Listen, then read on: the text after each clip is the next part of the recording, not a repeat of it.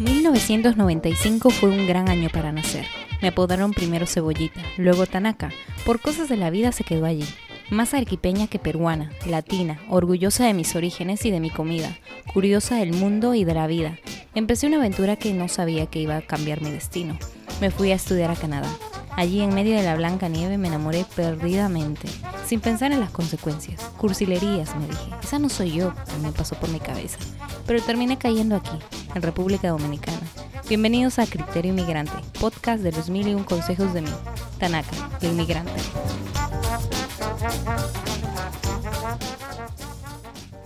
Bienvenidos a su podcast Criterio Inmigrante. Hoy tenemos a un invitado que goza de uno de los mejores lugares del mundo para vivir. Hablaremos con Ramón, un venezolano viviendo en Suiza. Lo pueden seguir en Instagram y en YouTube como arroba la vida de M. Bienvenido Ramón. Muchas gracias. Muchas gracias por la invitación también. ¿Qué tal? ¿Cómo está todo por allá? ¿Cómo está Suiza con la pandemia? Bueno, muy bien. Ahora nos levantamos con un, clima espectacular. La verdad es que este invierno se había extendido un montón. Eh, de hecho, hizo frío hasta la semana pasada ya estábamos un poco cansados. Fueron siete meses de frío constante, lluvia y nieve y, bueno, eh, demás menudencias. Eh, con respecto a la, a la pandemia, eh, siento que al principio Suiza pudo haberlo eh, gestionado un poco mejor, pero bueno, como todos los países, ¿no? Esta es una situación única en la historia porque una enfermedad no se había eh, expandido tan rápido en, toda la historia humana, ¿no? Entonces, no se puede culpar a ningún país por haber reaccionado de X o, X, de, X o Y manera porque no, no hay precedentes. Entonces, ¿cómo son realmente las, cuál sería la mejor manera? No se sabe. Pero bueno, eh, eh, nosotros aquí eh, no cerramos las fronteras en muchísimo tiempo. Después hubo un periodo muy corto de, confinamiento, que realmente no era tan obligatorio. Realmente tú, tú, tú, sí que podías salir. Pero bueno, la verdad es que se pasó con, con bastante relajación. Yo no creo que, que, fuese tan estricto aquí como lo fue en otros lugares. En Suiza em, hay mucha gente que pase de los 65 años, que sea de riesgo de ese grupo. Sí, sí, sí, claro, bastante. Es increíble. No, no, no, tanto como en otros países de la Unión Europea por cuestiones relacionadas a la vida aquí cuando ya eres viejo, pero sí que, claro, hay una población importante de, gente mayor. Bueno, ¿y a ti te dio el COVID o todavía no? Sí, a mí me dio. Wow. Bueno, Ramón, vamos a hablar eh, de tu historia como inmigrante. Cuéntanos, ¿cómo es que llega primero? Para los que no sepan, Ramón es venezolano, tiene pasaporte suizo, tiene pasaporte español y vive en Suiza. Entonces, esto es mucho que decir de toda una vida, ¿ok? No mucha gente tiene más de un pasaporte, así que mm, cuéntanos cómo es que, cuál es tu historia. Yo sé que tu abuelita es gallega, si no me equivoco. Sí. Y yo vi el, uno de los podcasts que tú publicaste y tu abuelita me encantó, tengo que decírtelo. es uno de los mejores, me hizo recordar mucho a la mía y es uno de los mejores, eh, las mejores historias que he escuchado de una inmigrante em, pasando por todo eso en todo ese periodo de tiempo. Entonces, creo que tu familia eh, como que trasciende esa historia de, inmigrantes, porque no eres el primero, ¿me dejas entender? Ha sido una historia de tu familia. Entonces, cuéntanos, por favor, para que la audiencia lo sepa. Eh, bueno, mm, yo creo que todo empezó por el franquismo, ¿no? Y la, y la guerra civil española que, tuvo lugar en 1936.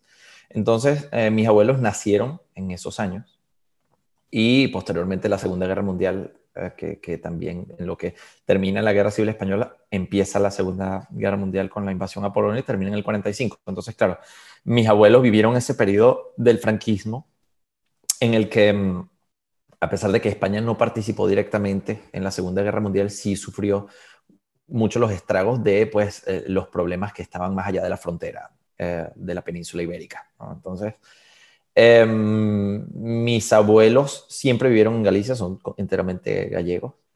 Y eh, claro, una vez que se acaba la Segunda Guerra Mundial y, que el franquismo se perpetúa en España, las cosas no estaban del todo bien. Entonces ellos, pues, con, tras mucho meditarlo, se deciden irse a, este país, ¿no? que que, prometía tanto y de que se contaban tantas historias y que en aquellos años era los Emiratos Árabes de, del lo mundo, ¿no? Lo mejor que había, sí.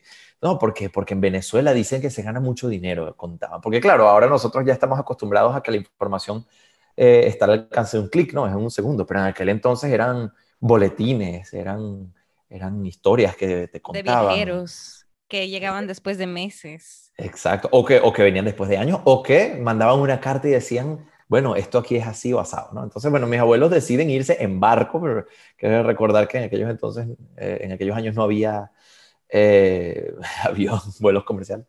Y cuando llegan allá, pues claro, se encuentran con este mundo tropical completamente diferente, ¿no? En el que, eh, imagínate, en, en, la Galicia de los años 50, ahí ni siquiera se veía gente que pueda lucir como yo o como tú, o morenitos de tez más oscura, ¿no? O sea, era todo el mundo ahí, pues, eh, gallego, ¿no?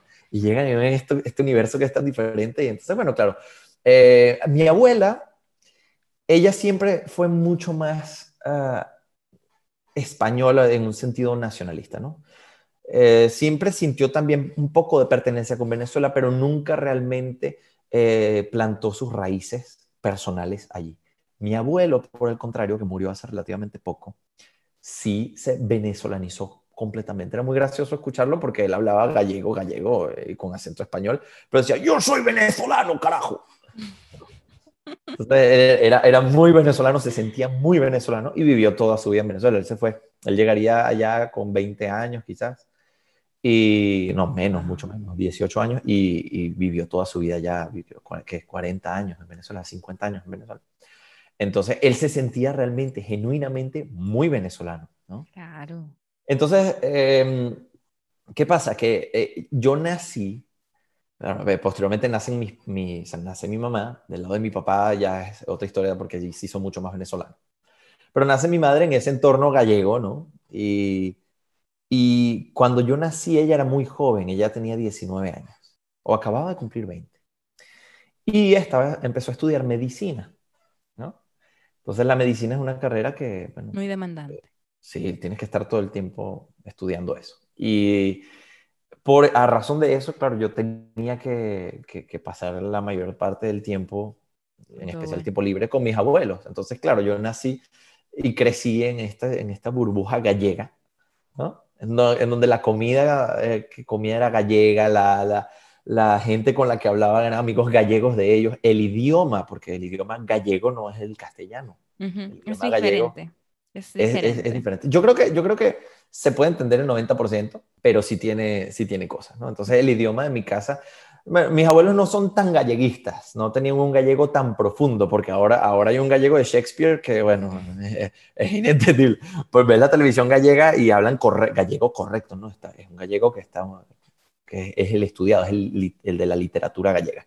Pero en mi casa, como en muchas de las, de las partes del norte de Galicia, no se hablaba el gallego puro, sino que se hablaba el gallegoñol, ¿no? Un español con gallego, ¿no? Nosotros no decíamos árboles, que son los árboles, pero sí decíamos o leite, la leche. Claro, después cuando yo empiezo al colegio y veo que, que el gallego no era lo común, digo, vaya, ¿qué, ¿qué, está pasando aquí? ¿no? Yo tenía tres años, yo tenía tres años. Entonces, yo lo que hice fue ver que, que, el gallego no era un idioma, sino que era una forma de, de hablar de los abuelos. Los abuelos hablan gallego. Y de hecho yo no entendía, yo no entendía que el gallego era otro idioma. Para mí el gallego era como los abuelos hablaban. Entonces también me parecía raro que algunos otros abuelos no hablaban de esa forma como mis abuelos. Entonces, bueno, debe ser que mis abuelos tienen esas palabras así. Y claro, eh, ya después con los años eh, fui entendiendo, pero no fue hasta ya después. Yo, yo, empecé a viajar bastante a España, ¿no? Para estar en contacto con mi familia, porque todos mis primos estaban allá y, y, era muy pequeño, yo a los seis años. Y cuando finalmente nos mudamos, yo tenía 15 años, y me preguntan que si yo, mis familiares, que si yo entendía el gallego, que si yo hablaba el gallego. Y en ese momento fue que yo me di cuenta, ya, era como que ya yo lo sabía, pero en ese momento fue cuando realmente caí en cuenta de que el gallego era un idioma diferente y que esto era un universo muy distinto, ¿no? Y, y yo pasé un tiempo muy corto en España, ¿por qué? Porque yo en Venezuela estudiaba con un maestro de violín extraordinario, Domingo García, creo que todavía vive allá o está entre Miami y Venezuela, no sé cómo es la historia ahora. Y em, cuando yo le comento que me voy a mudar a Europa, a España, volver a mi, a mi tierra, muy entre comillas, ¿no? él me dice, pero tú quieres irte. Yo le digo, mira, realmente no. Porque claro, yo tenía en Venezuela todos mis amigos, tenía mi vida, tenía todas esas cosas. Eh, pero al mismo tiempo sí sentía muchísima pertenencia con, con Galicia. Más que con España, con Galicia, ¿no? En mi, en mi casa siempre fuimos muy de, sí, nosotros estamos en Venezuela, pero nuestro lugar realmente es Galicia. Entonces, pero por, claro, al lado, por el lado de mi papá, era muy venezolano, él era completamente venezolano desde generaciones, ¿no? Claro, de, de, origen puro. Entonces, eh, claro, como mis padres se divorciaron y yo era muy pequeño, yo pues estaba más en contacto con ese lado gallego de, mi familia que con el lado de mi papá. Pero bueno, toda una mezcla, ¿no? Que es lo, típico de la América Latina, en realidad. Eh, en América Latina, todos los que son Rodríguez, Hernández, Fernández, Velázquez, Vázquez, son todos, tendrán algún tatara, tatara, tatara nieto español, así que todos en realidad eso es lo que yo digo. Yo debo tener por ahí un, abuelo, un tatara, tatara, tatarabuelo. Con total y absoluta certeza. Y así es como tú obtienes el pasaporte español, entonces. ¿Y el suizo? Ah, el suizo es otra historia, porque em, el pasaporte español es de familia. No, yo realmente no tuve que hacer nada. Mi madre, mi abuela que es gallega, mi mamá es gallega, yo soy gallego eh, por extensión. Entonces no, no hay realmente nada. El suizo es diferente. Y es precisamente cuando yo le digo a mi profesor de Venezuela que me voy, él me dice, eh, bueno, ¿por qué no vas a Suiza y pruebas allá? Porque mi hijo estudia dirección de orquesta en Ginebra. Claro, para mí en aquel entonces Ginebra era Rusia, o sea, yo, ¿qué voy a saber yo de Ginebra? No, un niño de 15 años en Venezuela dice Ginebra. Ok. Eh, de hecho, hay una, hay una anécdota que, que es que yo fui a la estación de tren en Galicia para preguntar, ya antes de irme, la víspera, no sé, un mes antes. Y le pregunto al de la estación de tren, hola, es que yo tengo que hacer un viaje largo. Y él, ah, ok, ¿a dónde vas? Y le digo, voy a Praga. y yo, creo, Praga es la capital de la República Checa, ¿no? Eh, yo digo, me, mezclé Praga con Ginebra. Digo, ay, qué burros, qué burros. Bueno, pero que no, ¿qué le vas a hacer? No? así, así estaría. Pero y te fuiste no, finalmente a Praga. Ah, ok, no, porque esa es la. No, bueno, te digo Praga, que bueno, aquí estoy. ¿Dónde están? ¿Dónde están mis amigos? No, no, no, no, no, llegué a Ginebra, llegué a Ginebra. Más, un poco tiempo después ya me di cuenta y dije, ay, qué tonto. Me voy a preguntar de Praga, bueno. Total que, total que eh, yo llego a España, pero paso muy poco tiempo allí. En, en realidad porque el nivel violinístico de esa parte de España, porque hay lugares en España donde el nivel violinístico es extraordinario, pero en esa parte de España, yo que quería ser violinista profesional, no tenía nada que hacer. O sea, el violín no es demasiado, aunque depende con quién vas, porque hay, hay, violinistas excelentes en todas partes, pero lo que yo logré conseguir no fue bueno para mí. Entonces, o no me gustó. Entonces yo dije, tengo que probar en otra cosa, en otro lado, porque si no, no tengo futuro como violinista. Entonces, fue ahí cuando contacté a mi profesor, me dijo que su hijo estaba en Ginebra y yo, bueno, le digo, bueno, voy a ir a Ginebra a probar, a ver qué, qué tal. Entonces yo era menor de edad, me recuerdo que tuvieron que hacerme un papel firmado, tal, que se iban a hacer cargo de mí, toda la historia, bla, bla, bla, bla. Yo me quedé en su casa, entonces, claro, ahí tuve clases de violín intensivas, eso fue militar casi. sí, bueno, el estudio violinístico profesional es realmente muy demandante, como cualquiera de las artes. Tienes que dedicarte de una manera casi fanática para poder quizás tener alguna posibilidad de dedicarte a eso a tiempo completo, porque el mundo, el mundo artístico es realmente muy exigente. No estamos hablando, claro, del mundo artístico pop o nada de eso, que ya es distinto. Es lo que ellos llaman la industria, no. En el mundo artístico, ya más bien académico, vamos a decirlo así, pues sí hay una dificultad que es inherente a la falta de empleo, en realidad. ¿no? En fin, eh, total que yo llego aquí, eh, hago una audición y me becan y me quedé. Y desde entonces he estado aquí, desde los 16. O sea, estuvo un momento de, transición en el que tenía que viajar, ¿no? Tenía 16 años, tenía que venir, estaba un tiempo aquí, entonces volvía, después vine, volvía, y ya cuando cumplí 17, eh, estuve, hice las audiciones finales y, y, a los 18 ya, bueno, vine un poquito antes justo para cumplir, cumplí, y ya desde ahí no me volví. ¿sí? Entonces, entonces es muy raro porque ves que de, de un lado tengo esta, esta mezcla, ¿no? Latino-venezolana completamente por un lado, muy gallega por el otro, pero yo realmente en Galicia nunca viví. a pesar de que culturalmente yo sentía y siento Galicia una parte fundamental de, de mi ente, ¿no? Pero yo en Galicia realmente nunca viví. Entonces, claro, vengo a vivir a Suiza desde que soy un adolescente y hasta ahora yo he estado siempre aquí. Entonces, por una parte me siento muy suizo, porque es lo que conozco, ¿no? Me, siento muy venezolano, me siento muy suizo, pero también me siento muy gallego, aunque yo en Galicia poco viví, pero no, e, e, es, muy extraño, es una situación muy extraña. Y, siempre me sentí un poco, sí, siempre me sentí un poco extraterrestre porque decía, mira, me preguntan siempre dónde eres. Entonces yo digo, bueno, es que depende de la persona que me lo pregunte. Porque si me lo preguntas tú, yo te voy a decir, soy venezolano. Porque tú vas a escuchar cómo yo hablo y vas a decir, bueno, que me va a contar este que, que es español. No, obviamente. No, no. Tú puedes decirme que tú eres suizo. Ya, ya, pero, pero es que depende a quién también me lo pregunte, porque si un venezolano me lo pregunta, un venezolano me lo pregunta, yo no le puedo decir, no, yo soy suizo. Lo que me va a decir, tú lo que eres es un, un altanero que, de hecho mucha gente a veces lo percibe así. Dicen, no, no, pero es que eh, con muchas cosas que son, que son, que están ligadas a, Latinoamérica, yo tengo unos vacíos extraordinarios culturalmente hablando, porque no viví lo suficiente allí. O sea, ese periodo en el que uno empieza como que a disfrutar con los amigos, a salir, a, irse de fiesta, eso yo nunca lo viví. Entonces, eh, yo no me fui a la playa, eh, eso es una tradición muy grande en Venezuela, una tradición, entre comillas también que la gente se va a la playa, ¿no? Con los amigos y entonces tienen ahí las fiestas y bebiendo y no sé qué y tal. Yo eso nunca lo viví. Yo ni siquiera sé cuáles son las playas en Venezuela, conoceré dos. Espera, pero eso también, eh, tú sabes, hablando de, de, que tú tocabas violín y todo eso.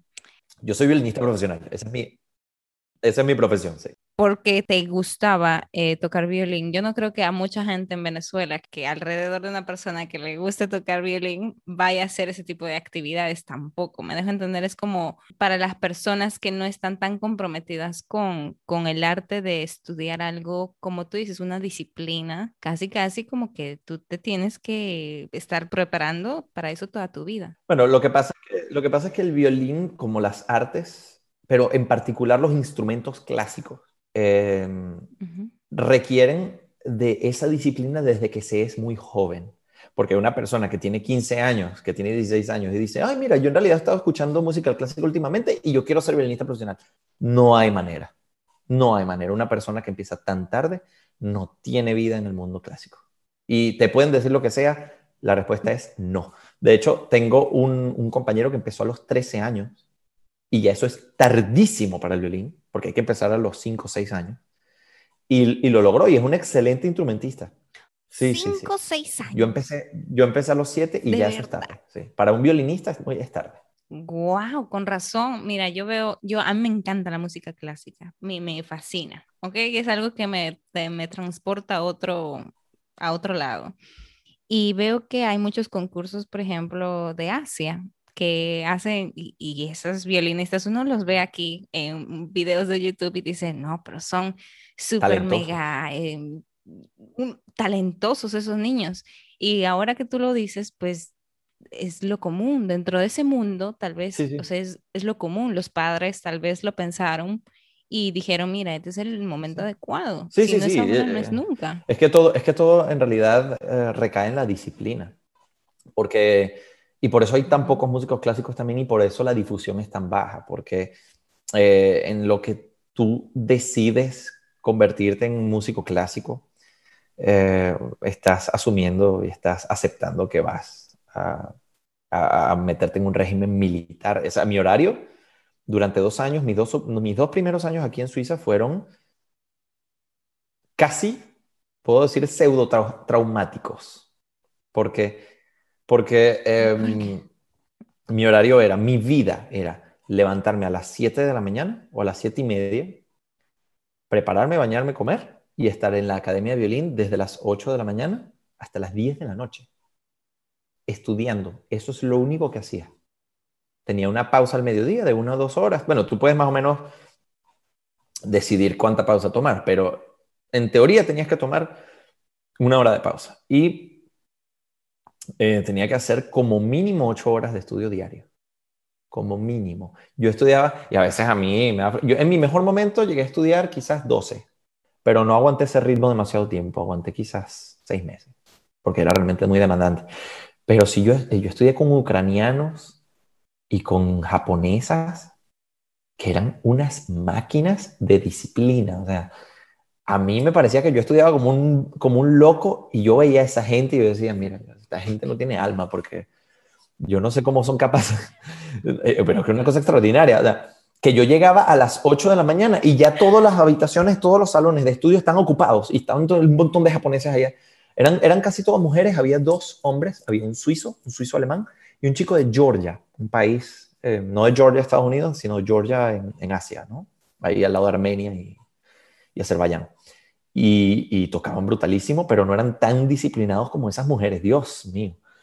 Eh, había una ucraniana que vivía ahí. yo no sé para qué se iba a su casa porque ella vivía ahí, extraordinariamente disciplinada que, me acuerdo su nombre, se llamaba Ayaka. Y esa mujer, yo creo que ella no se iba a su casa a dormir, porque yo estaba, llegaba y esta estaba ahí ya estudiando un montón de cosas, y yo me iba y ella seguía ahí, y yo llegaba al día siguiente. O sea, una cosa increíble. ¿En ese periodo tuviste una conexión con alguien o no? Muy Tampoco poco. no hubo tiempo para tener un amigo ahí de, la gente con la que estudié en esos dos años, no guardo ninguna relación. ¿Y qué son de esas personas también? ¿Tú conoces su ahora dónde están, cómo están? Una de ellas, una de ellas solamente, porque las demás no tengo ni idea. Pero, eh, ¿qué pasa? Que en el último año, eh, que yo pasé ahí, de, bueno, en mi segundo año, a final de mi segundo año, un muy buen amigo mío que estudió conmigo en Venezuela cuando éramos niños, estaba viviendo en Estados Unidos y me contactó y me dijo que quería venirse a estudiar aquí.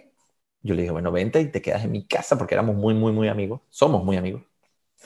Y bueno, nada, cuando yo me fui, él entró. Y pasaron los años, él se quedó en, la Academia de Violín por muchísimos años y se casó con una de las violinistas japonesas que estaban allí. Él es venezolano, italiano, que vivió en Estados Unidos, es otra mezcla. Y se casó con una japonesa y ahora está viviendo en Tokio. Y esa japonesa, esa japonesa es precisamente una de las que estudiaba conmigo, que también era una máquina de estudiar increíble. Entonces ahora ellos se dedican, son violinistas profesionales también, viven allá en Japón. No, no, es que es un mundo, es un mundo además muy, muy negro, muy turbio. Porque una persona, uy, porque la competencia es insana, la competencia es enfermiza. Pero es normal, es natural también, porque si tú quieres trabajar de esto, hay muy pocas alternativas. Tú, o bien, o eres un genio, que ya hoy los genios, hay demasiados genios, entonces ya cuando hay demasiados genios ya nadie es genio. Entonces eh, eres un genio extraordinario que puedes dedicarte a ser solista internacional y ahora hay tanta gente que toca tan bien que ya esos, esos puestos, o sea, que tú puedas dedicarte exclusivamente a ser solista y que te paguen por eso, es muy improbable. Entonces, o bien, o bien eres profesor o bien eres eh, ejecutante en una orquesta. Entonces, si quieres ser profesor, como yo, o sea, o hace un poco de todo. Yo lo que hago es eso, un poco de todo, ¿no? Pero yo soy, sobre todo lo que más hago es el dar clases, porque es donde tienes un, seguro. ¿Qué pasa? Que en esta academia donde yo estudiaba antes, allí a ti no te van a dar un diploma universitario. La única ventaja es que vas a salir tocando extraordinariamente bien, pero no te van a dar un diploma universitario. Entonces yo dije, mira, tocar extraordinariamente bien ¿qué voy a hacer yo con tocar extraordinariamente bien? Porque a lo mejor en el arte todo es tan subjetivo que a lo mejor yo toco extraordinariamente bien para ti, pero para otra persona no. Entonces no me van a dar el empleo, no me van a dar... No, yo necesito un título. Entonces entré en un conservatorio, es una universidad de música, de estudios superiores de violín. Y allí me gradué, hizo todo y, saqué mi diploma, mi título universitario de violinista profesional y profesor de violín, profesor de artes, en realidad, de artes interpretativas allá. Entonces, eh, ¿qué pasa? Que, cuando tú vas al mundo laboral, el mundo laboral para un músico clásico es ultra limitado. Existe esas dos posibilidades que te dije. O eres, bueno, tres. Eres solista internacional, que eso cero. Yo de hecho no conozco a nadie que lo haya logrado. Eh, eres em, profesor o ejecutante en una orquesta. ¿Qué pasa? Que en una orquesta, si tú quieres, aquí en Suiza, por ejemplo, que están los salarios más altos del mundo, si tú quieres tener un puesto en una orquesta, sí, vas a tener un salario extraordinario, vas a ganar como muy poco 6 mil, 5, 6 mil dólares al mes, que está muy bien. Pero, ¿qué pasa?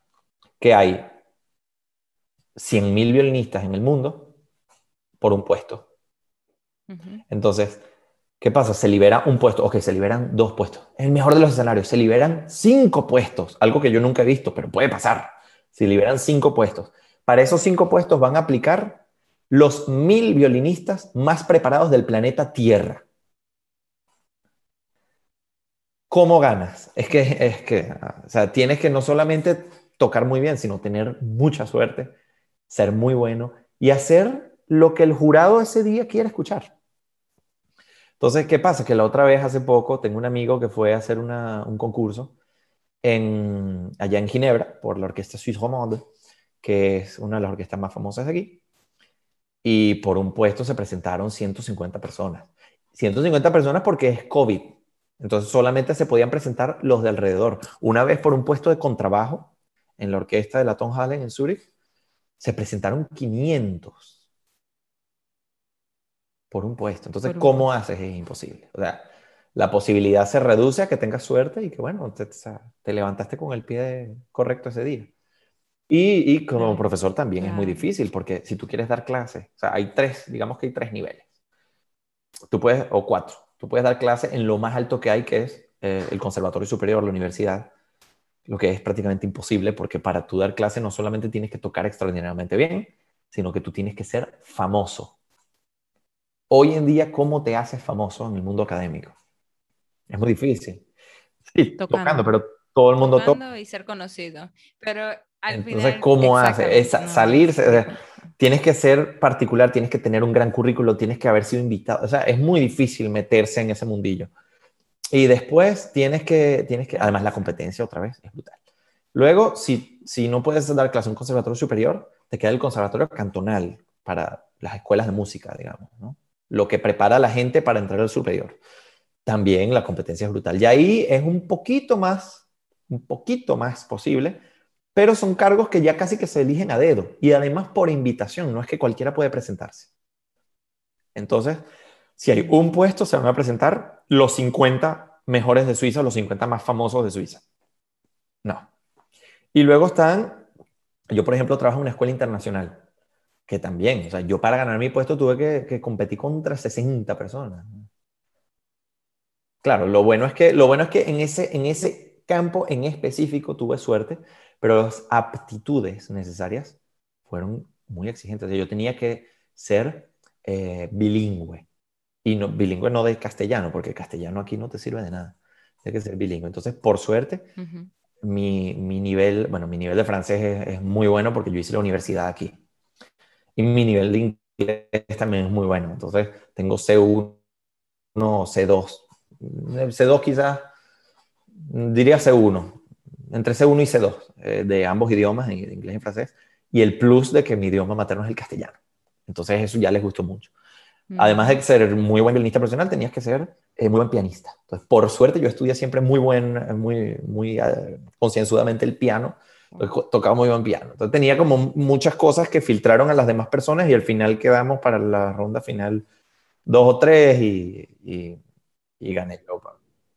Por, por, gracias a Dios. ¿Cómo fue eso de, de, de estudiar francés e inglés? ¿Te, te, se, te fue muy difícil? Mm, yo no creo que, no, no, no, no, no se me, pero es, es complicado también porque Ah, por dos motivos, diría yo. El primero es que a mí se me dan muy bien los idiomas. Tengo, probablemente la música ayuda en eso, ¿no? yo escucho una cosa, y, eh, de hecho que tengo muchos alumnos coreanos, rusos, pero en una escuela internacional tengo de todas partes. Y entonces les digo, mira, todos los días a mis alumnos rusos o coreanos o árabes, eh, o mm, ahora tengo uno de, tengo varios de Botswana, entonces me enseñan el, set, el Setsuana, que es el idioma local de ellos allá en, en Botswana. Entonces les digo, todos los días enséñame algo, entonces lo voy anotando y, poco a poco, entonces lo puedo repetir muy rápido, lo agarro muy rápido. He aprendido a hablar, a, decir cosas en ruso muy rápido, en coreano, entonces siempre se me ha dado muy bien. Entonces al momento de tener que aprender el inglés o el francés, lo pillaba así. Eh, y luego eh, también tengo la ventaja de que mi idioma materno es el castellano o el gallego. El gallego me ayudó mucho, por ejemplo, con la estructura gramatical del francés. Hay ciertas cosas del gallego que se parecen bastante, que no se parecen tanto en el castellano. Entonces, claro, ya al tener esa, porque cada idioma es matemáticamente similar al anterior. Entonces, si ya tú entiendes, una cosa muy, muy difícil de aprender cuando tú solamente hablas español, por ejemplo, es que traducir literalmente es un error, ¿no? Por ejemplo, yo recuerdo que en el colegio yo le preguntaba a mi profesor, profesor, ¿cómo escribo lo? Por ejemplo, para decir lo mismo, ¿no? Él me decía, the, T-H-E, ah. ¿y cómo escribo la? The, T-H-E, ah. ¿y cómo escribo el? T-H-E, coño, ¿todo es T-H-E?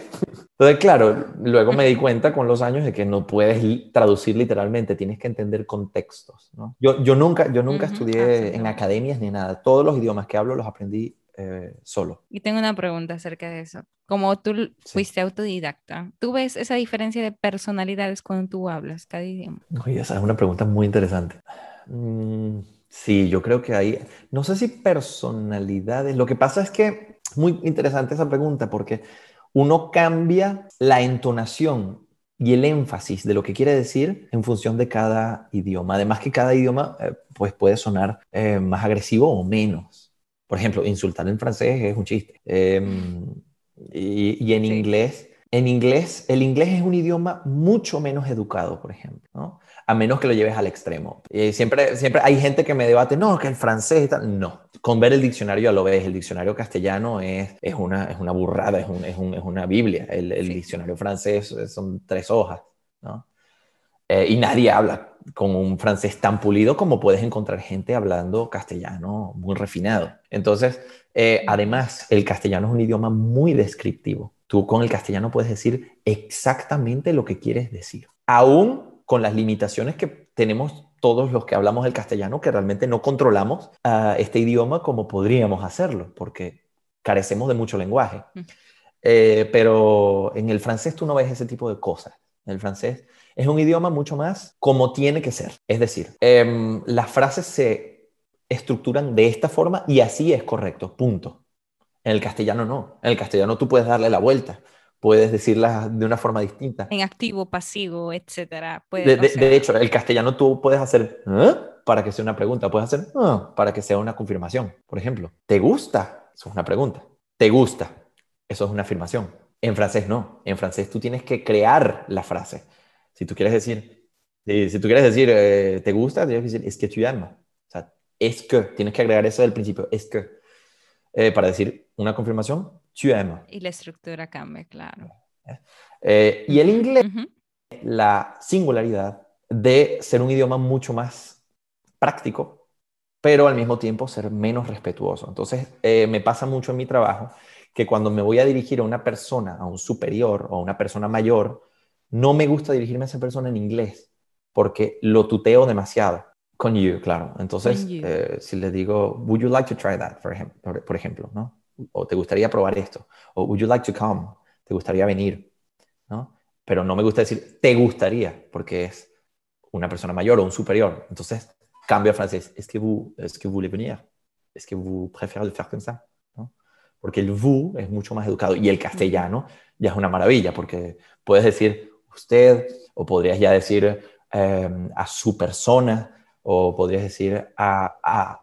Claro, como los colombianos que dicen a todo usted, ustedes, eh, tal, y usted, y usted. Entonces, creo que a mí, por ejemplo, aquí me, me, me, dicen eso de que yo utilizo mucho usted y que por eso soy una persona muy polite en ese sentido, pero realmente es como, como, como yo le voy a decir a una persona mayor que yo, tú, a mí no me enseñaron eso, a mí me enseñaron que yo tengo que hablarlo con, con usted, al menos en el aspecto laboral. Mm, sí, sí, pero, pero en España, por ejemplo, está, es raro se utiliza para cosas demasiado, demasiado extremas, ¿no? De emails o cartas. En, en, la vida cotidiana se tutea muchísimo más, pero ellos tienen el vosotros.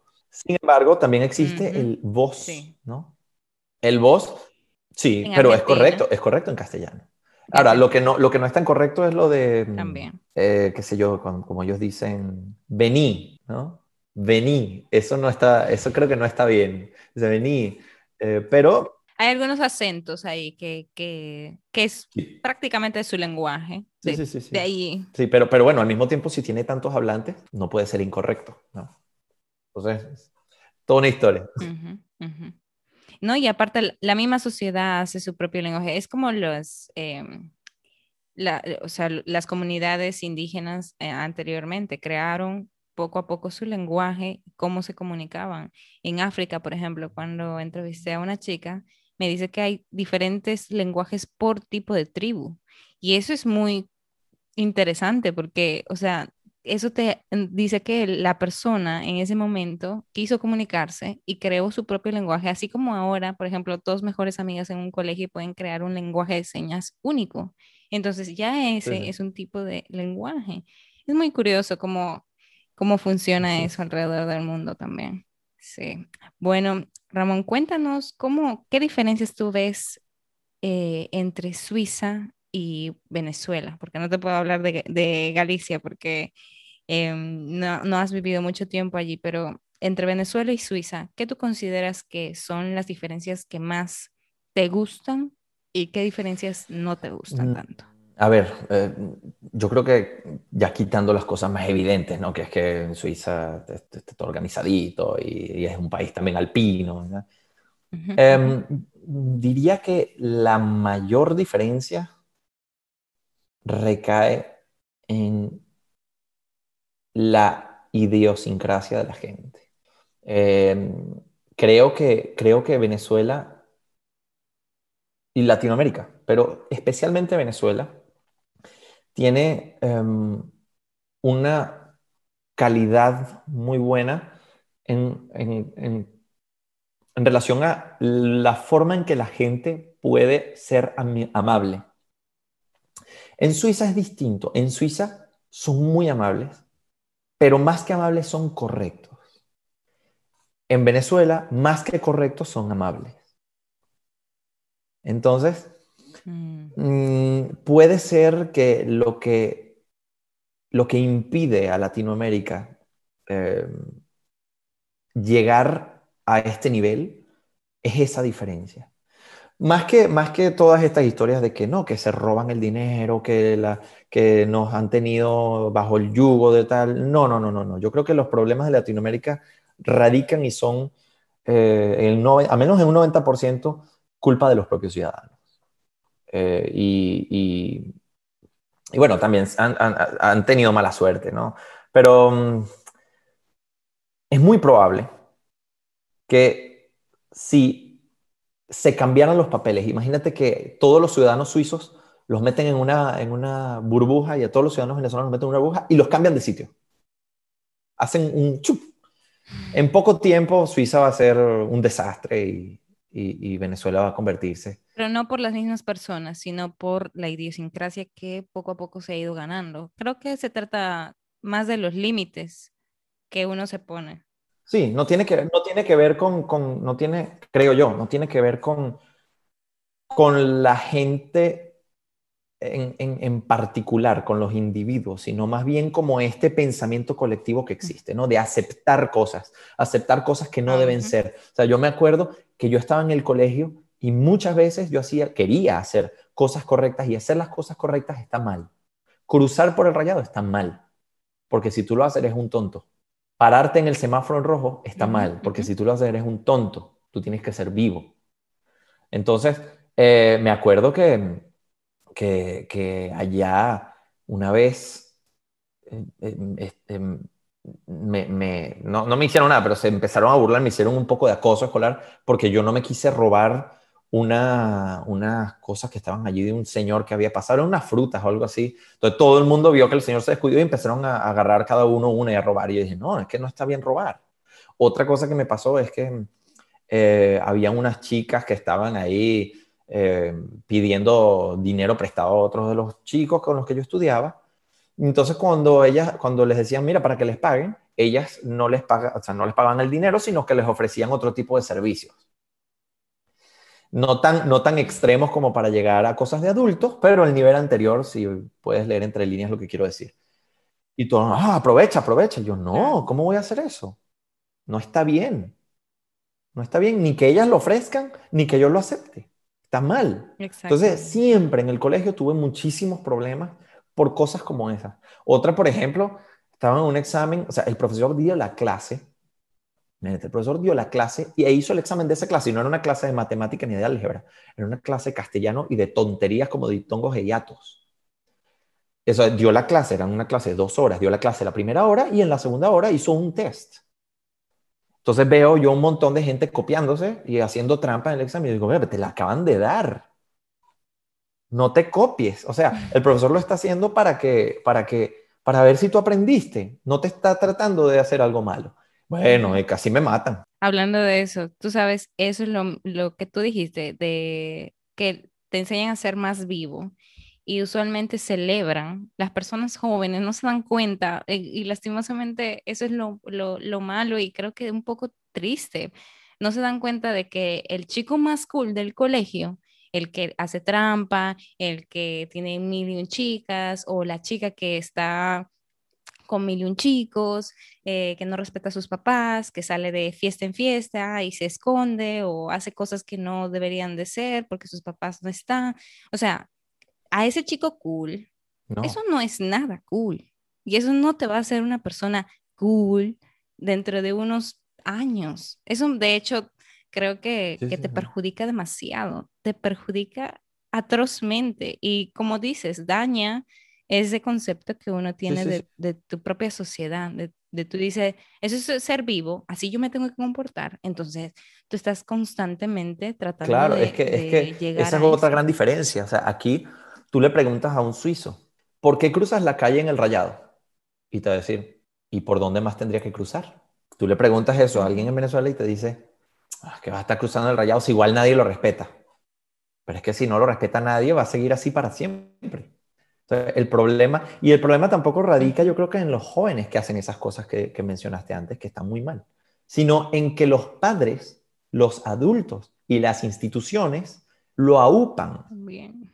O, y si no lo aupan, al menos no lo corrigen, porque eh, eh, eh, es, como, es como la pobreza en el hombre. La pobreza es, es la, es la, es la, ¿cómo se dice? La, la, condición natural del hombre. Tienes que actuar. Entonces, de la misma manera, o sea, el, mal comportamiento, la guerra, la violencia, muchas veces es la condición natural. No siempre, porque hay muchos estudios en los animales que muestran que no siempre son violentos, pero, pero en la mayoría de los casos lo son. Los, mamíferos, todos son violentos. Y el, animal más cercano a nosotros, que es el chimpancé, es un animal que puede ser extremadamente violento, de matar em, eh, monitos bebés y, de violar y de hacer esas cosas. Entonces, eh, nosotros tenemos que entender que si nosotros queremos llegar a un nivel más alto mentalmente, ¿no? como sociedad, hay que corregir esos problemas que son eh, también inherentes a la naturaleza salvaje de las especies. Entonces, entonces que los jóvenes se comportan así, bueno, porque sí, porque ¿qué te puedo decir? Es lo natural, supongo que es, como tú dices, es lo más natural ser una persona que, que no, no tiene límites. Tú naciste supuestamente para ser libre, pero realmente en el proceso de ser adulto tú te vas dando cuenta de que tú tienes que tener límites, porque todo en la vida, si no tienes límites, no funciona. O sea. No, sí, pero es que además tú lo ves en el comportamiento de los niños. Los niños son de las criaturas más despiadadas que puede haber. Si tú dejas a un niño sin corrección, se puede transformar en, un sádico. Sí. Entonces es muy siempre, es muy, es muy importante, perdón, siempre guiar eh, tanto a niños jóvenes como a adultos lo que pasa es que, bueno, después la plasticidad del cerebro ya va cambiando y, cambiar la forma de pensar de la gente es extremadamente difícil, ¿no? Porque si tú dices a un niño, eso está mal, tienes que corregirlo, ok. Pero si tú le dices a un adulto, eso está mal, tienes que corregirlo. No, el que está mal eres tú porque... Entonces... Exacto, exacto. Bueno, hablando de niños y todo eso, eh, sabemos ya mm. de que tú vas a ser papá pronto. Em, ¿Qué tipo de pensamientos te han llegado de, ser inmigrante en Suiza y ser papá al mismo tiempo por primera vez? Es, muy difícil. Tus preguntas son muy difíciles. son muy, por eso muy interesantes y, tienen siempre un trasfondo muy, muy intenso. Vamos a ver. Eh, es, es, gracias, gracias. Ha sido bastante complicado y de, de, hecho hemos hablado mucho al respecto, mi esposo y yo, porque mm, de dónde va a ser el niño, ¿no? Primero. Eh, y, qué se va a sentir el niño. Yo lo, primero, lo más importante, ha sido eh, en función a su nombre. Nos costó muchísimo encontrar su nombre. Si, iba, si, si se trataba de una niña, eso ya lo dijimos por ahí, se iba a llamar Gala. ¿Por qué? Porque Eh, además, mi apellido es Velázquez, entonces no podía ponerle un nombre francés, Jean-Claude Velázquez. No, imagínate qué feo. Entonces quería, necesita un nombre neutro, pero sobre todas las cosas necesitaba un nombre que, se, que sonara igual en los tres idiomas. Que sonara en francés igual, en inglés igual y en castellano igual y, eh, potencialmente en alemán porque la mayoría de los hablantes en Suiza son eh, parlantes. Entonces, eh, habíamos decidido, bueno, ese nombre Gala, que en francés es Gala, en inglés es Gala y en castellano es Gala y en alemán es Gala. Pero no salió niño. Entonces, bueno, fue una, una, una, una odisea poder conseguir un nombre y ya hemos conseguido finalmente un nombre que lo vamos a reservar para el día en el que lo presentemos oficialmente.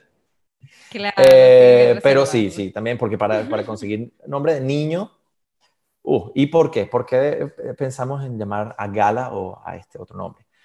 Porque primero no queremos que él se sienta que hay diferencia, porque en casa yo le voy a hablar castellano y mi esposa le va a hablar exclusivamente en inglés. Porque yo quiero que él tenga esos idiomas como idiomas maternos, porque realmente su idioma va a ser el francés, el idioma en el que mejor va a hablar, mejor va a escribir y mejor se va a desenvolver va a ser el francés. Entonces yo quiero pelear contra eso, que él no vaya a decir, bueno, yo hablo francés y hablo un castellano, inglés. No, yo quiero que los hablen bien todos y que sienta que son parte de él y que él sienta que es parte de este país. ¿no? Que, que, yo quiero explicarle que él es suizo. Él nació en Suiza y que su papá es suizo pero que también él viene de un lugar muy lejano. Claro, no voy a decirle de Venezuela, porque para él Venezuela va a ser Venezuela, ok, pero él viene de un lugar muy lejano, que, que, que ha sido toda una historia y que él es una, que, gran parte de él viene de Venezuela y que de gran parte de, de, lo que, de lo que lo ha traído hasta aquí ha sido Venezuela. Las cosas malas, pero también las cosas buenas, ¿no? Entonces, bueno, esta crianza va a ser un poco particular porque yo tengo ya eh, la premonición de que voy a ser bastante estricto, pero, pero por una causa justificada. Claro, eh, como creo que los papás tenemos, bueno, yo no, ya todavía no voy a ser mamá, pero aún, aún, pero creo que cuando uno es papá en otro país um, necesita cierto apoyo, como que creo que necesitamos en general más inmigrantes que, que quieran hacer ese proceso de enseñarle a un hijo de que realmente no importa tanto que tú sepas em, de dónde, dónde estás, sino de dónde vienes y toda la historia y toda la cultura que tú puedes traer contigo. Es muy importante. Bueno, al mismo tiempo, al mismo tiempo, al mismo tiempo, yo quiero que se, se sienta muy gallego. Es que, es que es todo muy extraño, porque, porque gracias a Galicia es que yo estoy aquí. Sabes que emigrar a Suiza es, prácticamente imposible si tú no tienes un documento europeo. Y por mis documentos europeos es que yo puedo vivir en Suiza. Bueno, ahora no, yo, yo soy suizo, pero eh, antes no era. Entonces, eh, sin mis papeles europeos, nunca hubiese podido. Y, y, yo tengo muchísima afinidad por Galicia y por, por España. O sea, España para mí es mi país. Eh, es que no sé, quizás soy un ciudadano muy internacional. sí, y, mis primos son todos eh, gallegos y, nuestras tradiciones son muy gallegas también. Y de hecho tengo ahí la pata de jamón serrano en la casa. Claro, tienes que mostrarle todo eso. Yo, por ejemplo, particularmente hablando, eh, Perú tiene una cultura milenaria, ¿ok? Y yo, la verdad, algo que yo voy a extrañar muchísimo de mi país es enseñarle acerca de, de toda esa cultura indígena que Perú ha tenido con los años, de que las danzas, la comida, la vestimenta, el idioma. La verdad es que además tienes las líneas de Nazca que son una cosa extraordinaria, tienes el, el Machu Picchu, tienes es que es imperdible. Yo creo que estás obligada a ir con, con tus hijos para allá. Absolutamente. Entonces me siento como que esa partecita no quiero que sea olvidada, ni mutilada, ni, ni transgredida por cualquier otra em, cosa que tal vez, tal vez sí, tal vez quién sabe, me vaya a algún país de Europa o algún país de Asia, etcétera, pero quisiera realmente que mis hijos se sintieran peruanos en cierto... En, cierta medida, claro, claro, claro. Claro. Bueno, tú hablaste de tus papeles, eh, de que al principio no eras suizo y eso eh, y lo trabajaste con el tiempo. ¿Fue muy feo trabajarlo? O sea, el proceso fue muy arduo para tener la, el pasaporte Extremadamente difícil, extremadamente difícil. Ser suizo es una de las nacionalidades más difíciles que hay. Porque mm, eh, hay, bueno, si, te casas ya es más fácil, pero depende, ¿no? Existen varios tipos de naturalización, como lo llaman está la naturalización de familia, que es mi caso, eh, por ejemplo, con el pasaporte español. Mi familia es española, yo soy español eh, por extensión. Eh, luego está la nacionalidad facilitada, que es que tú te casas con un suizo y después de cinco años puedes optar por ella. Y luego está la naturalización ordinaria, que es la mía. ¿Qué pasa? Que Suiza es muy, muy, muy exigente en todo lo relativo a la inmigración para tú poder ser suizo, tienes que cumplir una cantidad de condiciones y de requisitos que son fastidiosísimos, no solamente difíciles, sino muy, muy tediosos. Entonces, uno de ellos, por ejemplo, aquí en Suiza, tú cuando te mudas y vives eh, legalmente aquí, tienes distintos tipos de, de, permisos de residencia. No es uno ni dos, hay como diez. ¿no? Entonces, si tú vas a tener una estadía corta, te dan un permiso que es el permiso L. Pero con el permiso L no puedes abrir cuentas de banco, por ejemplo. No puedes comprar ciertas cosas. No puedes tener tarjeta de crédito. Con el Después puedes pedir el permiso B, que es el que normalmente le dan a los europeos. Con eso ya tú puedes tener una vida un poco más estable. Luego, si tú eres refugiado, tenés el permiso, creo que es el permiso D. Pero ese, ese por ejemplo, con el permiso D, eh, tú, cada año que tú vives en Suiza te cuenta la mitad si algún día quieres naturalizarte. Entonces, sí, por ejemplo, ahora la ley, cuando yo apliqué eran 12 años, tú tenías que haber vivido 12 años en Suiza para poder optar a pedirla. Ahora lo redujeron a 10, pero las condiciones son más difíciles. Entonces, ¿qué pasa? Si tú eres, eh, tienes el permiso de refugiado, el permiso, creo que es el permiso de, no estoy 100% seguro. Con ese permiso, no tienes que pasar 10, tienes que pasar 20. Porque cada año te cuenta la mitad. ¿Ves? Luego está el permiso C, que es el permiso, el mejor de todos, mi esposa tiene ese permiso. Eh, entonces, para ponerlo simple, si tú quieres ser suizo, tienes que haber vivido primero 10 años en Suiza. Eso es el primer requisito. Después, de esos 10 años, depende de cada comuna, porque aquí en Suiza todo está dividido en tres niveles, nivel federal, nivel cantonal y nivel comunal. Entonces, el nivel federal, todo cuando tú dices en Suiza federal, quiere decir todo el país, la confederación. Cuando tú vas al segundo nivel es el nivel comunal, que es lo que sería como el estado, ¿no? Que en Perú creo que son estados, ¿no? El estado de tal, el estado de cual. Departamentos. Departamentos, eso. En Francia también son departamentos. Entonces aquí el cantón eh, es el segundo nivel. Y luego está el nivel comunal, que es el pueblo, ¿no? Entonces, ¿qué pasa? Tú tienes que haber vivido 10 años en Suiza, pero después de esos 10 años, una cierta cantidad de años tienen que haber sido en el mismo cantón y de esos años una cierta cantidad en, el mismo, em, en la misma comuna. Entonces, ponte, por ejemplo, yo, eh, porque tú, tú, te nacionalizas suizo del cantón. Yo soy, por ejemplo, suizo valesano, originario de la ciudad de Sion. Entonces, no es lo mismo un suizo valesano de Sion que un suizo valesano de, eh, que un suizo ginebrino. Mm. ¿Entiendes? Es distinto. yo soy suizo valesano. Él es suizo, ginebrino. Y luego está, por ejemplo, donde yo vivo, yo no vivo ni en Valais ni en Ginebra, yo vivo en el cantón de Vaud. Entonces, aquí sería un cantón, un, sería un suizo vaudois. Entonces, cada cantón tiene condiciones distintas.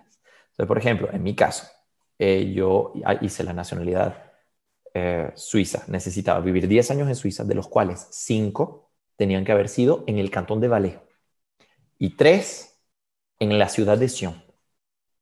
¿Qué pasa? Que si yo vivo 10 años o 9 años, vamos a poner, yo vivo 9 años en, el, cantón de Valle, eh, o sea, en Suiza, y de esos 9, 5 o 4 son en el cantón de Valle y luego 2 son en Sion, y yo me mudo a otro pueblo, pierdo todo, tengo que volver a esperar 3. Ay, qué difícil. Es muy difícil. Entonces, ¿qué pasa? Que tú tienes que realmente pertenecer a la comunidad de donde estás. Tienes que ser realmente parte de ellos. De hecho, hay cantones y hay comunas en donde la gente vota si ellos te aceptan que tú seas de ahí. Y entonces muchas veces están que no y ni no te la dan. En mi caso sí hubo votación, pero hubo una votación como, eh, cantonal, no una votación comunal, porque no le doy mucho sentido tampoco, hay demasiada gente ahí. Entonces, ¿qué pasa? Que después de eso, cuando cumples esos requisitos, que ya cumplirlos es muy difícil, entonces empiezan los exámenes. Yo pasé cuatro años de entrevistas y exámenes antes de que me la dieran. ¿Exámenes de qué? Mm. O sea, ¿de salud? no, no, no, no, no. El primer examen fue una entrevista con un, con un suizo, un señor de la comuna, que es el encargado del departamento de, de, naturalización, que me hizo preguntas de mi vida para ver si yo soy un, buen ciudadano, ¿no? ¿A qué te dedicas? ¿Cómo te llamas? También para ver si yo hablo el francés, porque es indispensable tener un buen idioma, un buen nivel de la lengua, ¿no? Si no hablas bien el francés, ya es un no. Eh, entonces, esos cuatro años, pues son, creo que son 15 pasos o 12 pasos. Y cada paso es eliminatorio. O sea, a lo mejor tú estás en el paso 11 y haces algo mal y te borran todo y ya te la niegan.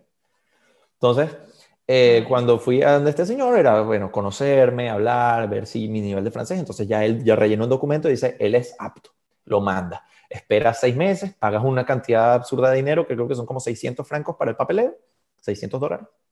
Y luego viene el segundo.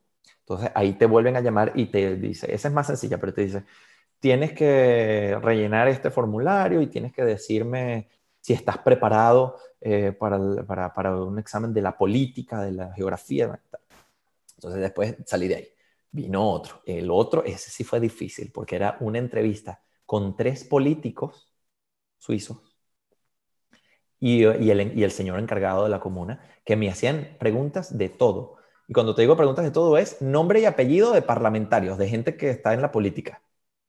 Wow. Y, el problema es que aquí hay 256 miembros. Entonces, es un gentío loco. Y tuve que memorizarme todos los miembros del... Porque en Suiza no hay presidente. Hay una cosa que se llama el, el, Consejo Federal, que, es que son siete, podríamos decir, ministros, ¿no? Y ellos se rotan cada año. Es para mantener la democracia más sólida y que no haya preferencias políticas ni nada. Aquí nadie tiene que, no, que vamos a votar por este tipo. Porque... No, porque el año que viene lo cambian, entonces no tiene sentido. ¿no? Entonces no hay fanatismo político. No, no, no así como lo hay en otros lados. Entonces, claro, me tenía que saber el nombre de los siete tipos. ¿no? Me tenía que saber el nombre, porque esos son del federal. Me tenía que saber el nombre de la gente a nivel cantonal y me tenía que saber el nombre de la gente a nivel comunal. Son, eh, mira, como 30 personas y nombres rarísimos además. Ay, ay, ay. Sí, y después geografía. Tengo una pregunta. ¿Y cómo después del proceso tan arduo no te desanimaste y no decidiste, eh, bueno, Suecia ya no, eh, tal vez otro país? Mm, no, no, a ver, la, la, nacionalidad la hice porque quise, porque mucha gente vive aquí toda su vida y no son suizos. De hecho, hay casos de gente, y de hecho conozco a varios, cuyos padres son, por ejemplo, españoles, pero ellos nacen aquí. Y no hay, no hay derecho a suelo. Aquí tú naces en Suiza y no eres suizo, tú eres de la nacionalidad de tus padres. Entonces, ellos viven toda su vida aquí con el permiso C, pero no son suizos. Entonces, su idioma materno es el francés, hablan mal el castellano, pero tienen que hacer sus documentos en la embajada española. Entonces, hay casos de gente que no hablan ni una palabra de español, pero tienen que ir a la embajada española a hacer sus papeles españoles. españoles que no hablan español porque nacieron aquí, son suizos, pero, pero no hacen el, proceso de ser suizo porque es realmente muy difícil. Entonces, eh, entonces em, yo, no, yo, yo dije desde siempre voy a ser suizo, primero porque me siento muy suizo. Sí. Eh, con todas las salvedades de, que, que, pueden haber, ¿no? Eh, y segundo, porque aquí hay eh, una cosa que se llama el derecho a la iniciativa.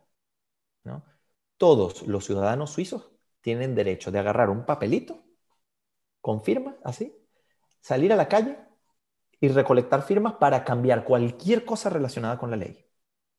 Entonces, hoy estamos como estamos sin problema, pero yo no sé si mañana van a sacar una iniciativa que puede perjudicarme. Entonces yo digo, ¿cómo puedo curarme en salud y asegurar que nada me va a pasar siendo suizo? Entonces dije, no, voy a hacerlo porque es necesario. Además, mi hijo también eh, va a ser mejor para él porque eso de que esté con la inseguridad de que le pase eso, de que tiene que ir a la embajada española, que mi hijo habla español, pero igual. Entonces, era, era por una cuestión, además, mientras más mejor, ¿sabes? claro, claro, mil veces. Cuéntanos la historia de, eh, y ya por último, ya después de esto, yo creo que te voy a dejar en paz, eh, Ramón.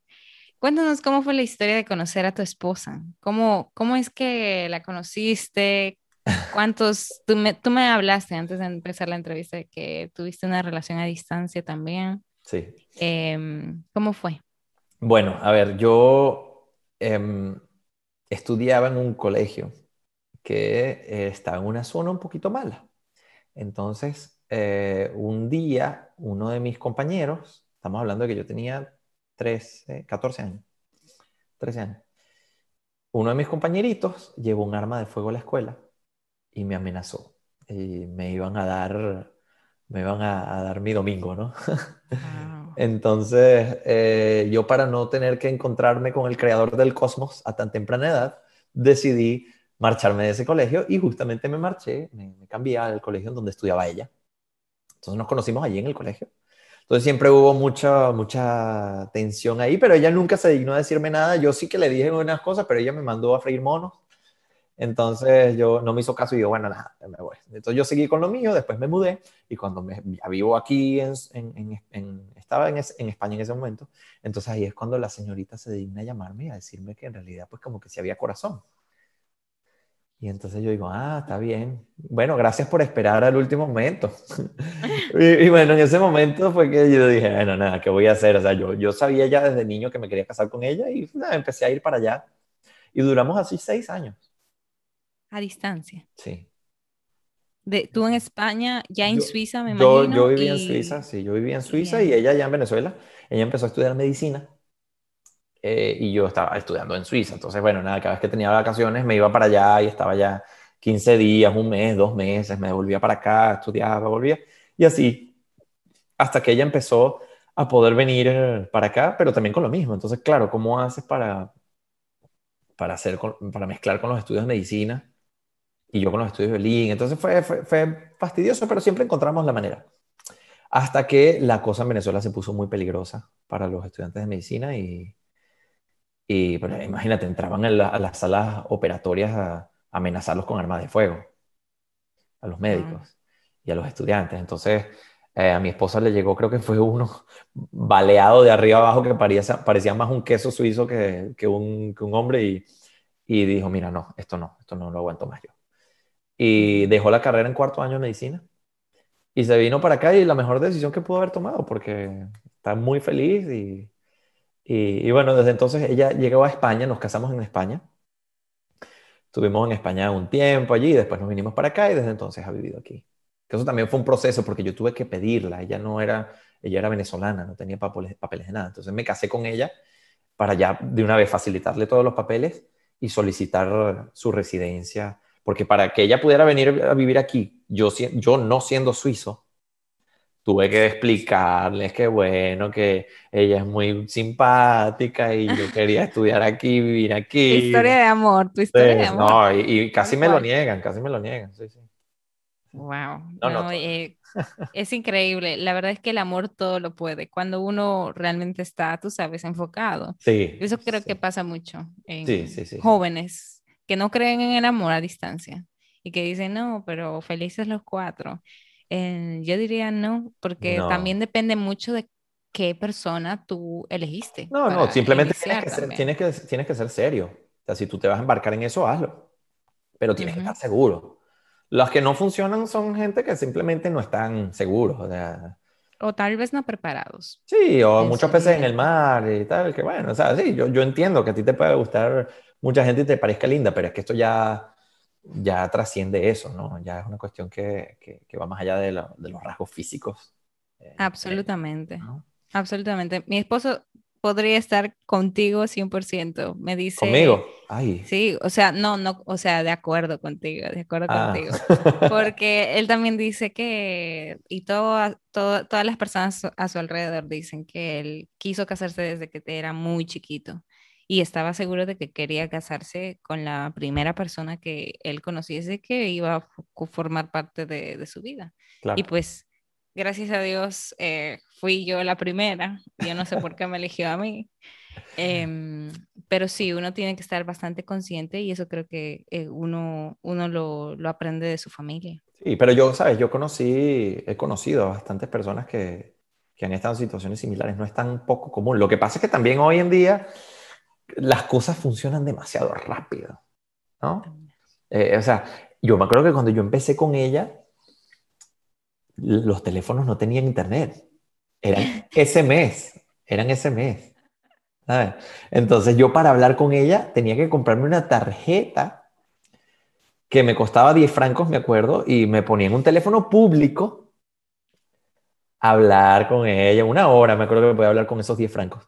Y le daba y le daba y le daba. Y después apareció, eh, después apareció el, porque imagínate, la, la conexión en aquel entonces era tan mala que no se podía hablar bien por Skype a esa distancia yo no hablaba, yo hablaba era por Messenger. No sé si recordarás tú el Messenger. Sí, no, claro. Y después aparecieron estos celulares con internet. Yo decía, ah". y después apareció WhatsApp. Imagínate, hoy en día tú le das a alguien un teléfono con WhatsApp y la comunicación es así, instantánea. En aquel entonces yo tenía que ingeniármelas para ver cómo yo podía comunicarme con ella. Entonces ya eso era parte también de, de, de, la, de, la, pasión que, que, que, que, eso... Claro, y yo creo que eso tiene mucho que ver también con esa casa que uno tiene que tener eh, al momento de enamorar a alguien, de esa willingness de querer. Es que, es que, mira, la vida es un videojuego. Y a ti, si tú empiezas el videojuego con todo hecho y con los trucos y eres inmortal, te aburres ese juego en 30 minutos. No tiene sentido. Pero si te ponen un montón de dificultades y tú tienes que irla sorteando y pasando y vas subiendo de nivel, ¿no? Y cada vez tienes armaduras mejor y más fuegos, más poderes y tal. Entonces es mucho más divertido. Entonces es lo mismo. Yo tuve que sortear tantas dificultades que cuando al final lo consigues, dices, ah, ¿no? En cambio, si todo es fácil, bueno, tengo un teléfono, tienes WhatsApp, toma, ahí está. Puedes hablar hasta con una persona que está en Alaska. Okay. Sí. Y mientras más te cuesta, más lo disfrutas. Más dices, yo, yo pude haberlo hecho, yo confié en, o sea, como que te puedes echar más flores a tu camino, de decir, qué bueno, qué bueno que pasó, porque si no, no sería la persona que soy ahora o no estaría en el matrimonio que tengo. Em, sí.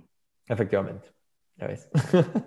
Ramón, por último, ¿qué consejo le darías a una persona que quizás em, después de todo lo que hablamos em, esté como que le gustaría o quisiera ir a Suiza? ¿De vacaciones o a vivir? Bueno, a vivir. Mm, lo primero, lo primero es tener nacionalidad europea. No es que no se pueda sin nacionalidad europea, pero es exponencialmente más duro. Es un 99% más difícil. ¿Por qué? Porque la gente que puede trabajar de aquí, que no es europea, lo puede hacer de dos formas que en realidad son una. La primera es que tú estés trabajando en un organismo internacional, como las Naciones Unidas, o alguna empresa que requieran que, que tú seas del cuerpo diplomático. Y la segunda por ejemplo, si una persona común que quiere venir aquí a trabajar de, qué sé yo, mesero, tienes que demostrar que no existe nadie, ni en Suiza, ni en la Unión Europea, que sea capaz de hacer ese trabajo para que te lo den a ti. Entonces, también, ¿qué pasa? Que aquí hay una cosa muy famosa en Suiza que, se llama eh, las, em, ah, les aprentissages, los aprendizajes. ¿Qué pasa? Que en Suiza, en Europa no, en España, en Francia no, pero en Suiza, si tú quieres vender ropa en una tienda, tienes que tener un diploma universitario. Y por eso tienes que estudiar tres años. Entonces no te van a contratar de vendedor de ropa en una tienda porque no tienes título universitario de una universidad de aquí. Eh, si tú quieres, y estupideces como esa, si tú quieres, em, yo qué sé, ser secretaria tienes que estudiar tres años. Si tú quieres ser recepcionista, tienes que estudiar tres años. Entonces, ya, nada más por ahí, el 99,99999 de las personas que van a querer mirar para aquí eh, la tienen muy difícil porque no hay trabajo porque no tienes título universitario acreditado por una universidad aquí. Ya eso es lo primero. Lo segundo, si tú quieres, eh, qué sé yo, trabajar de, ingeniero o de médico, entonces tienes que demostrar, imagínate un médico venezolano, tienes que demostrar que no existe ningún otro médico en toda Suiza y en toda la Unión Europea, desde España hasta Grecia, que pueda hacer tu trabajo. Entonces, en ese caso sí. Y aún así, tú tienes que validar tus papeles. Y en Suiza no te van a validar ningún título universitario. Te validan títulos universitarios europeos, porque aquí hay una cosa que se llama eh, la Convención de Bolonia, me parece, que es que hicieron un sistema universitario que se basa en créditos, ¿no? Entonces, los estudios que hacen en Grecia, pues tienen un pensum similar al que hacen en Suiza, que tiene un pensum similar al que hacen en el Reino Unido. Entonces, los estudiantes de todas partes de Europa se pueden validar más o menos entre sí fácilmente, pero un título que salga de la Unión Europea, para que te validen un título de médico, te vale más la pena volver a hacer la carrera, porque vas a tener que hacer tantos exámenes que mejoras la carrera otra vez. entonces, y la otra es que, que trabajes en el cuerpo diplomático. Entonces, ¿qué pasa? Que si tú trabajas en el cuerpo diplomático de las Naciones Unidas o en alguna empresa y tú eres, por decir, norteamericano, o sea, gringo, que los gringos, o sea, para, para un estadounidense es tan difícil como para un venezolano. No distinguen entre eso. Wow. Si tú quieres venir a vivir eh, aquí y eres parte del cuerpo diplomático, ellos te van a dar em, una, una, tarjeta que se llama carte de legitimación, que es un permiso ligado a tu empleo. ¿Te acuerdas que hablábamos del permiso L, el permiso B, el permiso C? Nada de eso. Te dan una carte de legitimación, que es una, un permiso ligado a tu empleo en lo que tu empleo se acaba, se anula automáticamente la carta de, la carta de legitimación. Esa carta no acumula años, ni puedes ser suizo, ni tienes derechos de... No, es simplemente un permiso ligado a tu empleo. ¿Eh? Entonces, es muy difícil. La otra, la otra, alternativa es ilegal, pues que también hay mucha gente que vive aquí ilegal. Y, y en mm. Suiza no se persigue eh, sistemáticamente a la gente que vive ilegal.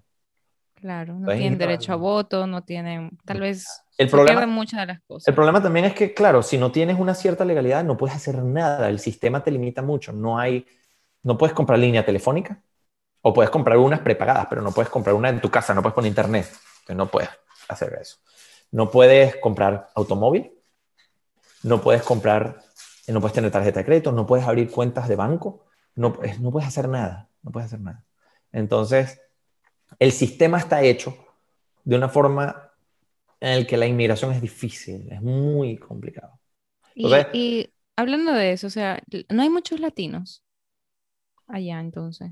Hay, hay, una gran comunidad, pero en relación a la, proporcionalmente es poco. Y muchos ilegales. Lo que pasa es que muchos, la mayoría están en Ginebra, porque ahí también es el, el, mundo internacional, eh, es una ciudad muy internacional, ¿no? Entonces, Em, hicieron allá en Ginebra una ley en la que te dan los papeles si demuestras cierto arraigo, pero creo que tienes que haber vivido 10 años, una barbaridad así, o 5. Entonces, si demuestras que llevas tantos años aquí, ellos como que te dan un permiso. pero, pero no hay tantos, tantos, tantos latinos como por ejemplo los hay en España o en Francia incluso. Hay menos en proporción, sí. Es, que es, muy, es muy, realmente muy difícil. Eh, en Instagram me escribió una chica hace, hace poco tiempo y me decía, qué mentira, que hay mucha gente porque yo estoy aquí. Y yo le digo, ay, ¿dónde trabajas? En las Naciones Unidas. Las Naciones Unidas tienes una carta de legitimación. En lo que, te la, en lo que se acabe tu trabajo te van a mandar... De nuevo, para, para donde eres. Wow, increíble. Bueno, ya todos los que han escuchado ya saben que, que tienen que ¿Qué tienen que considerar para ir a Suiza? Eh, si realmente quieren tener la, el pasaporte suizo, la naturalización, eh, todos los exámenes, el proceso es bastante arduo. Es uno de los procesos más arduos que ha llegado a este podcast, déjame sí, y, es que además eso es por mi cantón que el cantón de Valais. Hay cantones que son peores y hay cantones que son más relajados, como el cantón de Ginebra, por ejemplo. el cantón de Ginebra es un poquito, un poquito más fácil. Claro, porque como tú dices, es un poquito más internacional y tal vez tenga mucho más casos de esos. Entonces, Pero es una cosa, una cosa interesante para concluir es que eh, lo que te decía, mis documentos todos dicen que yo soy suizo, valesano de Sion. Y aunque mi hijo va a nacer aquí en, el cantón de Vaud, en otro cantón, él va a ser suizo valesano de Sion. O sea, se hereda. Ah, wow. El origen, sí. Y de hecho pueden pasar generaciones. Y a lo mejor mis hijos pueden vivir en Tailandia y nacer en Tailandia, mis nietos, mis tataranietos. Y ellos van a ser suizos valesanos de Sion.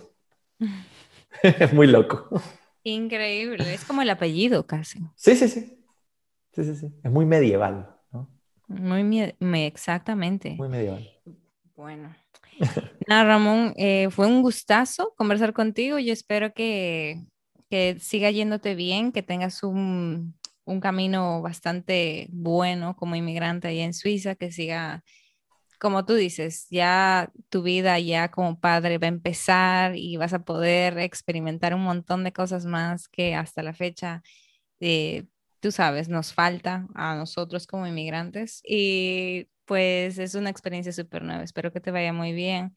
Y si hay más preguntas al respecto, pues quedarías completamente de nuevo invitado a este podcast. Muchas gracias. Siempre cuando Así Que, no, más bien, muchas gracias a ti por, por tener un tiempito para, para, para, este episodio y por todos los consejos que has dado, las recomendaciones eh, y tu historia per se ha sido muy, muy bonita. Muchas gracias. Y conmovedora. Muchas gracias. Bueno, pues nada, entonces ya nos veremos otra vez. Dios mediante y cualquier cosa, ya tú sabes, puedes venir aquí a República Dominicana o a Perú y tú me avisas. Ay, ahí nos veremos. Que yo sé que tú viajas mucho, entonces. Sí, sí, sí, bastante. bueno.